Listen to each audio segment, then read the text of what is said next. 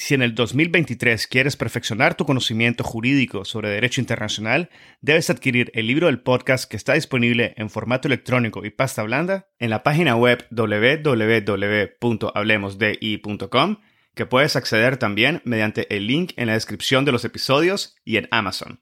El libro ofrece 16 capítulos que analizan diversos aspectos históricos y contemporáneos del derecho internacional público, el futuro de las Naciones Unidas, el surgimiento del derecho ambiental internacional, así como la justicia y los procesos internacionales, incluyendo aquellos ante la Corte Internacional de Justicia y la Corte Penal Internacional. También incluye cuestiones relativas a los derechos humanos y el derecho internacional humanitario, como la reparación de las víctimas de crímenes internacionales, el derecho de los pueblos indígenas, el derecho del mar y la llamada Blue Economy. Adquiere el libro y disfruta de contenido jurídico de primer nivel y en español. Bienvenidos a Gotas de Jurisprudencia Internacional, donde en base a las sentencias y resúmenes publicados por las distintas cortes y tribunales, narro una síntesis de la jurisprudencia internacional. En cada episodio me acompañarán por un viaje en el tiempo, donde conoceremos juntos las partes involucradas en procesos internacionales, la base jurisdiccional el fondo y la naturaleza de cada conflicto, entre otros aspectos que te invitarán a indagar aún más el derecho internacional. En la descripción de cada gota puedes encontrar los links a la información publicada por distintas cortes y tribunales internacionales. Recuerda dejar tu valoración de este y otros episodios, de compartir y suscribirte al podcast. En la gota del día de hoy hablaré sobre el caso de la caza de la ballena en el Antártico, Australia contra Japón, intervención de Nueva Zelanda. El 31 de mayo del 2010, Australia presentó ante la Secretaría de la Corte una demanda contra Japón con respecto a una controversia sobre la continuación de la aplicación por parte del Japón de un programa de caza de ballenas de gran escala, parte de la segunda fase del programa japonés de investigación de ballenas en la Antártida con permiso especial llamado HARPA 2, lo que Australia consideraba se daba en violación de las obligaciones asumidas por el Japón con arreglo a la Convención Internacional para la Reglamentación de la Caza de la Ballena, al cual me referiré en esta gota como la Convención. El 20 de noviembre del 2012, Nueva Zelanda presentó también ante la Secretaría de la Corte una declaración de intervención en la causa. En su declaración, Nueva Zelanda manifestó que ejercía su derecho de intervenir sin calidad de parte en el procedimiento incubado por Australia contra Japón. El 6 de febrero del 2013, la Corte decidió que la declaración de intervención presentada por Nueva Zelanda era admisible y dio lugar a la misma.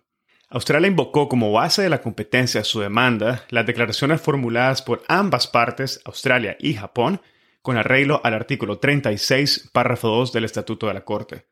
Japón, por su parte, impugnó la competencia de la Corte en base a la reserva B de la Declaración de Australia. La reserva australiana excluye la competencia de la Corte sobre, y cito, toda controversia atinente o relativa a la delimitación de zonas marítimas, incluidos el mar territorial, la zona económica exclusiva y la plataforma continental, o que surja de la explotación de cualquier área controvertida de cualquiera de dichas zonas, o sea, adyacentes a ellas, mientras su delimitación esté pendiente o sea atinente o relativa a dicha explotación. Fin de la cita. Tras analizar la posición de las partes, la Corte determinó que no podía aceptar la objeción a su competencia a como había sido formulada por el Japón.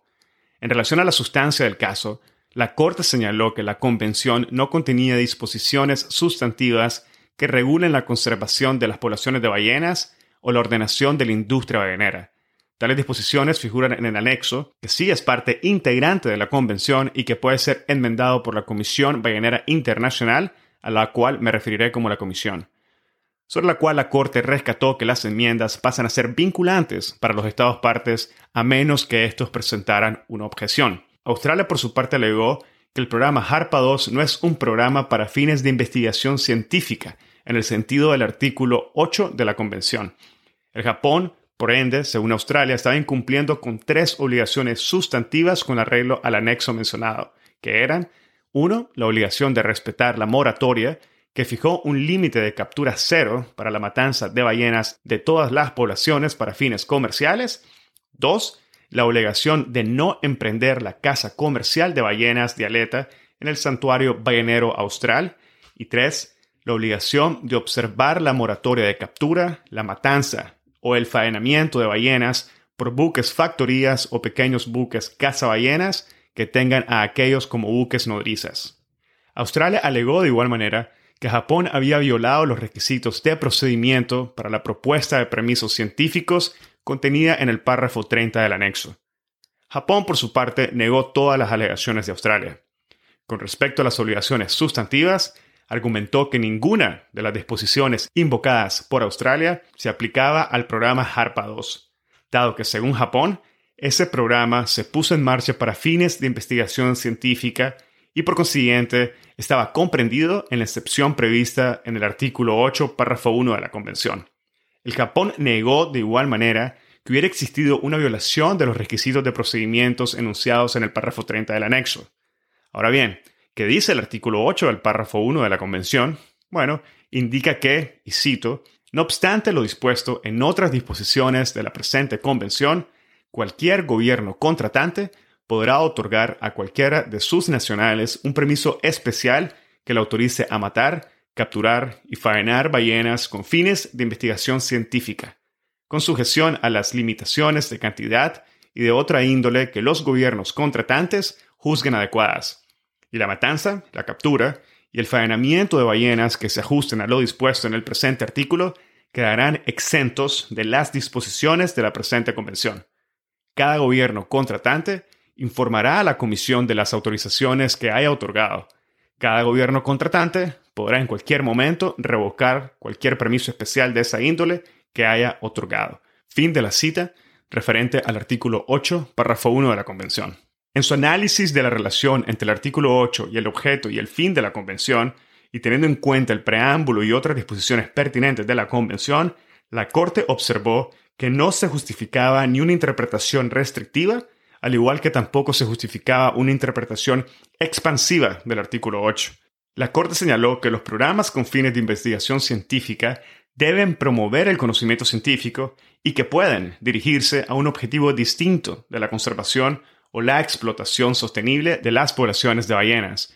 La Corte examinó la facultad del Estado que expide un permiso especial y consideró que el artículo 8 concede discrecionalidad a los Estados partes para rechazar una solicitud de permiso especial o para especificar las condiciones en que se otorgará un permiso. Pero la cuestión de si la matanza, la captura y el faenamiento de ballenas con arreglo a un permiso especial solicitado es para fines de investigación científica. Para escuchar la gota de jurisprudencia internacional completa, debes de obtener tu membresía del podcast en el link indicado en la descripción del episodio. O puedes visitar directamente la sección de contenido premium en nuestra página web www hablemosdi.com. Recuerda que con tu membresía, además de obtener acceso completo a la gota de jurisprudencia internacional, también tendrás acceso a episodios premium, a la sala de conversación de Hablemos de Derecho Internacional, el primer espacio virtual único y consolidado para networking de la comunidad global de hispanoparlantes oyentes del podcast, acceso a contenido adicional exclusivo y acceso anticipado a los episodios del podcast. Así que te invitamos a que adquieras hoy tu membresía y goces de los beneficios. Si encontraste este episodio interesante, te invitamos a que lo compartas y nos sigas en Spotify, Apple Podcast, Google Podcast o cualquier otra plataforma que utilices para escuchar tu podcast Hablemos de Derecho Internacional, haciendo clic al botón de seguir o al botón de suscripción. Hasta la próxima.